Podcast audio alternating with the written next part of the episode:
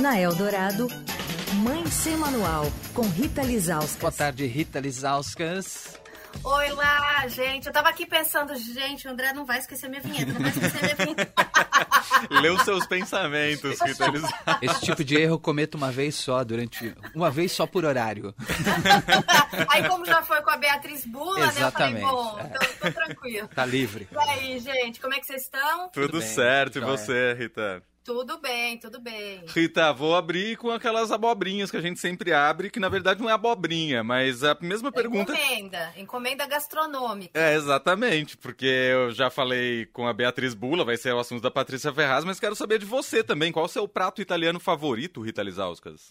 Então, eu tenho um, um lado lituano da família, do Lisauskas, né? Mas os meus avós maternos eram filhos de italianos. Hum, Então, quando eu era pequena, a minha avó fazia o macarrão fresco. hum. Então, ela fazia a massa, aí ela tinha aquela máquina que É, cortava a minha avó também sabe? tinha. Ai, Eu ficava brincava com prato aquela máquina. embaixo.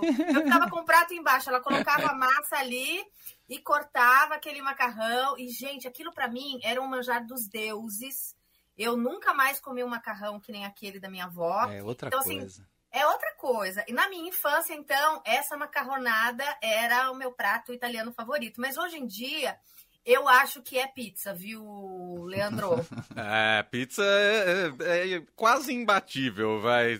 Pi- É porque Ah. pizza acho que é uma coisa meio unânime, né? É difícil quem não goste de pizza. Até porque você pode Mas, ter ó, diversos sabores, né? Então. É. Mas é pizza de São Paulo, tá? Agora eu vou ser bem bairrista. que meu marido é carioca, meu filho é, pau- é- é paulistano, mas é filho de pai carioca, e coloca ketchup na Ah, pizza. não. Aberração. Ah, não, aí não. Entendeu? Aberração, Ah, eu já tô aberração. lembrando da pizza de, de Califórnia, da Bárbara Rubira. Com, com abacaxi. Com abacaxi, não Respeitem dá. a pizza, né, gente? Respeitem a pizza, respeitem. Concordo plenamente. Bom, mas Rita Lizauskas não veio para falar somente de pizza. Vai falar também sobre celulares e tablets na vida das crianças, dos adolescentes, mais especificamente afetando o sono deles, Rita. Exatamente. É, eu entrevistei essa semana para o meu blog no Estadão uma pesquisadora, a médica, ela é otorrino, otorrinolaringologista, a doutora Sandra Dória, ela é pesquisadora do Instituto do Sono, né? O Instituto do Sono é um, é um lugar que, que, que faz exames, que faz testes, que estuda sono. E sono, quando a gente fala de criança e também de adolescente, é uma coisa assim super, né, que preocupa pais e mães, né? Então assim, criança que dorme pouco, adolescente que dorme muito, a gente fica ali sempre, sempre nessa luta, né? Então assim, é, eu fiz uma entrevista com ela para falar exatamente é, do impacto, né, do, é, dos celulares, dos videogames, dos tablets no sono. É, das crianças e dos adolescentes. A entrevista até está no Mãe Sem Manual gravado durante essa semana, também está lá no portal do Estadão. E ela disse o seguinte, que o impacto é muito sério, já é ci- cientificamente comprovado, né? Porque o que acontece? É, a luz que vem do celular, do tablet, do computador, tem um negócio que eles chamam que é feixe de luz azul, Uhum. né? Que é um comprimento de luz específico, não, não é necessariamente é, que a luz né, seja azul, é um comprimento de luz específico e ela tem uma capacidade de inibir a produção do hormônio que faz a gente começar a adormecer e segurar o sono, que é a melatonina. Hum. Né? Então, é um hormônio que é muito necessário para o nosso corpo entender que está na hora de dormir. Né? Então, assim, então, é, quando você está conectado ali com o celular, isso também vale para gente, adulto, né? Você está conectado ali no celular, na cama, você tem essa luz chegando no olho, é, o, o teu corpo não entende que está na hora de dormir, né? Uhum. Então ele, ele começa a, a, a, ficar, a, a ficar agitado, porque como que a gente entende que a gente tem que dormir? A é, é, o dia vai escurecendo, a casa vai ficando mais calma, mais, né, mais tranquila, e aí a gente vai sentindo sono e a gente adormece, né? Apesar que, eu vou abrir um parênteses, eu sou aquela que dorme em qualquer situação.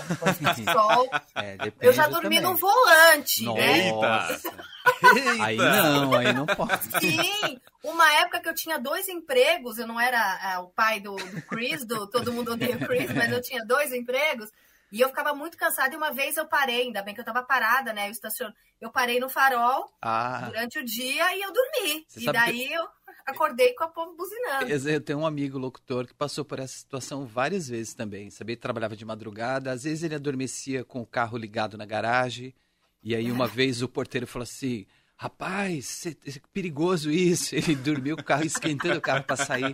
Dormia Nossa, nos faróis perigo, também né? é um perigo, e acordava. É um acordava Aí é exaustão, povo... né? Aí é, é, completa exaustão. É, é assim, chega uma hora privação que... de sono, Exatamente. teu corpo desliga, né? Exato. Como se tirasse você da tomada, né? É, eu acho que é a única necessidade fisiológica que a gente não tem controle nenhum sobre é, ela, né? Exatamente. Então aqui fechando parênteses, eu sou assim tudo que eu vou falar aqui para mim não vale muito, entendeu? Tudo em qualquer situação.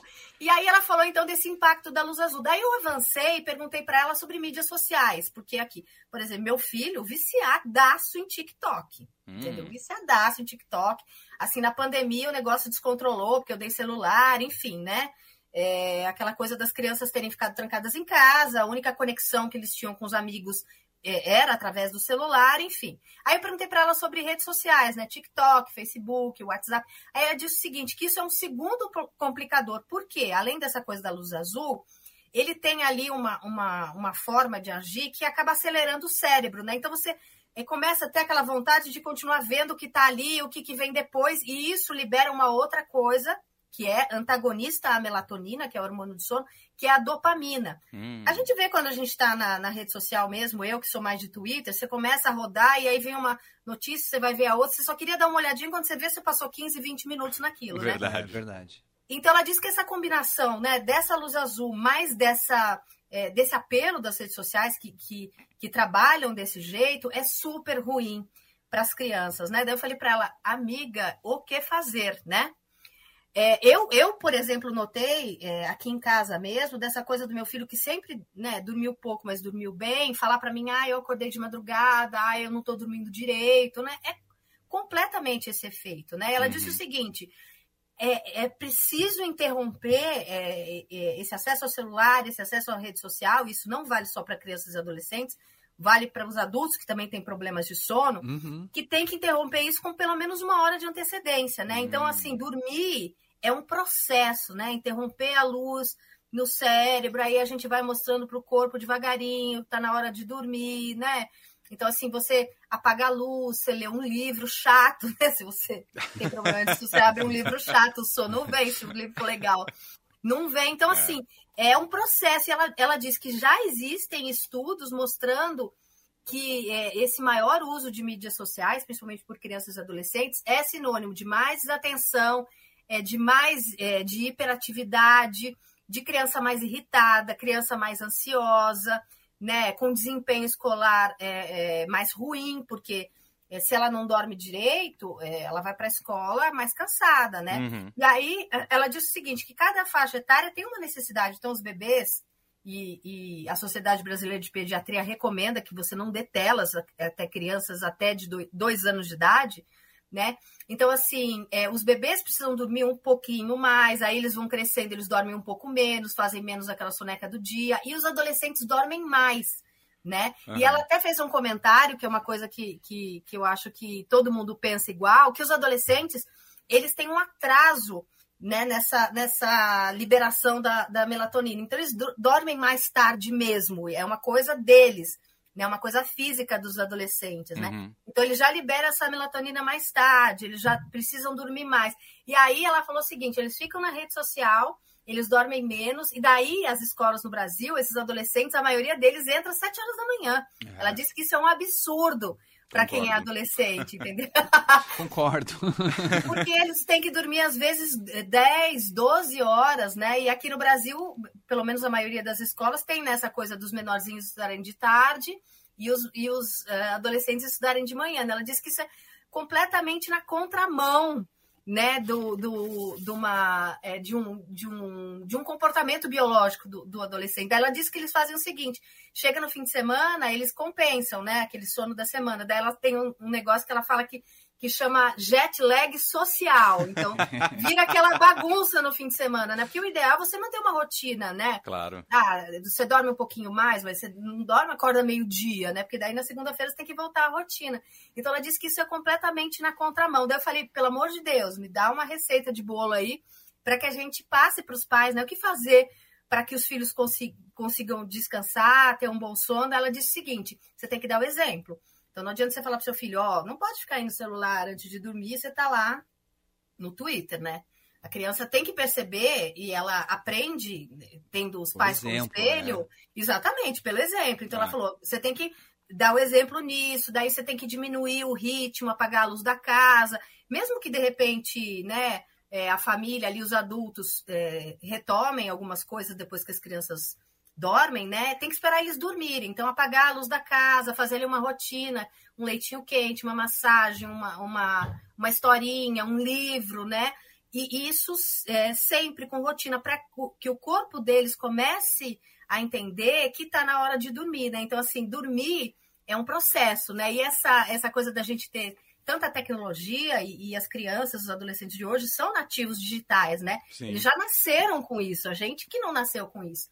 Né? Eles já nasceram com celular, com tablet, com internet, isso faz parte da rotina deles, né? Então tem esse complicador e a gente tem que saber ali como, como dosar para poder fazer com que eles durmam, né? Porque uma criança e um adolescente que não dorme, é, ele fica mais chatinho, ele não rende na escola, diz que já tem pesquisas mostrando é, é, transtornos de ansiedade, algumas questões é, mentais, né? porque ela diz que é, é, o sono acaba sendo a, a, ponte, né? Então, por exemplo, se uma criança já é mais ansiosa, né, pela natureza dela, e aí ainda tem essa, essa coisa dela dormir menos, isso é um complicador, né? Então a gente tem, que, tem que dosar isso e, e ir desligando assim as, as coisas para que, que as crianças entendam, né, que que está na hora de dormir, que pelo menos uma hora ali antes de dormir tem coisas que, que não dá para fazer, né? Então, tablet, celular, videogame, a gente tem que tentar ali fazer em algumas horas, mas afastar ali do horário de, de ir para a cama e é para o bem de todo mundo.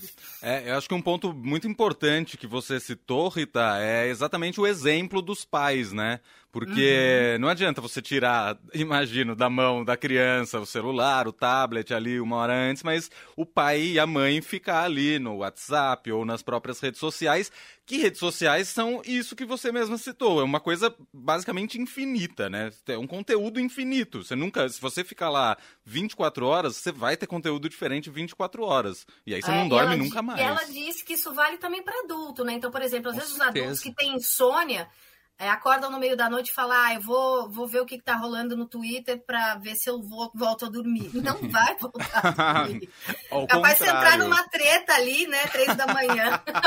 Meu Deus. e aí você não vai dormir mesmo. Exato. Vou, vou, registrar aqui só a mensagem da Lígia, nossa ouvinte que está ouvindo a gente lá em Michigan. Ela diz que ah, lá foi alterado o horário da high school, né, das aulas de high school, que é o nosso ensino médio aqui, mais ou menos, para 8 horas da manhã, justamente por causa desses estudos, Rita Lizauskas. A gente podia começar uma campanha aqui no Brasil, né? Olha, a gente está tão atrás, né? A gente não tem nem máscara, nem teste na escola.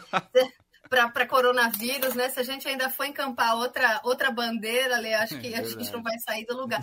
Mas, ó, o meu filho, por exemplo, ele sempre foi uma criança, quando ele era pequena, que acordou muito cedo. Uhum. Ele acordava às seis da manhã. E eu lembro que eu sabia o horário pelo horário que ele acordava. Se eu ligava a TV e tava passando o Telecurso 2000, lembra?